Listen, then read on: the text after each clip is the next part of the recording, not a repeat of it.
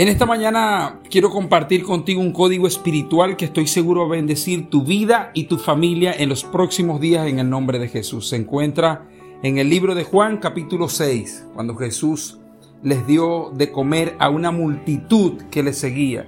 Dice la palabra que los discípulos no podían darle de comer porque no tenían el dinero ni el negocio cerca para comprar el alimento. Pero Jesús dijo, no se tienen que ir, vamos a resolver el problema.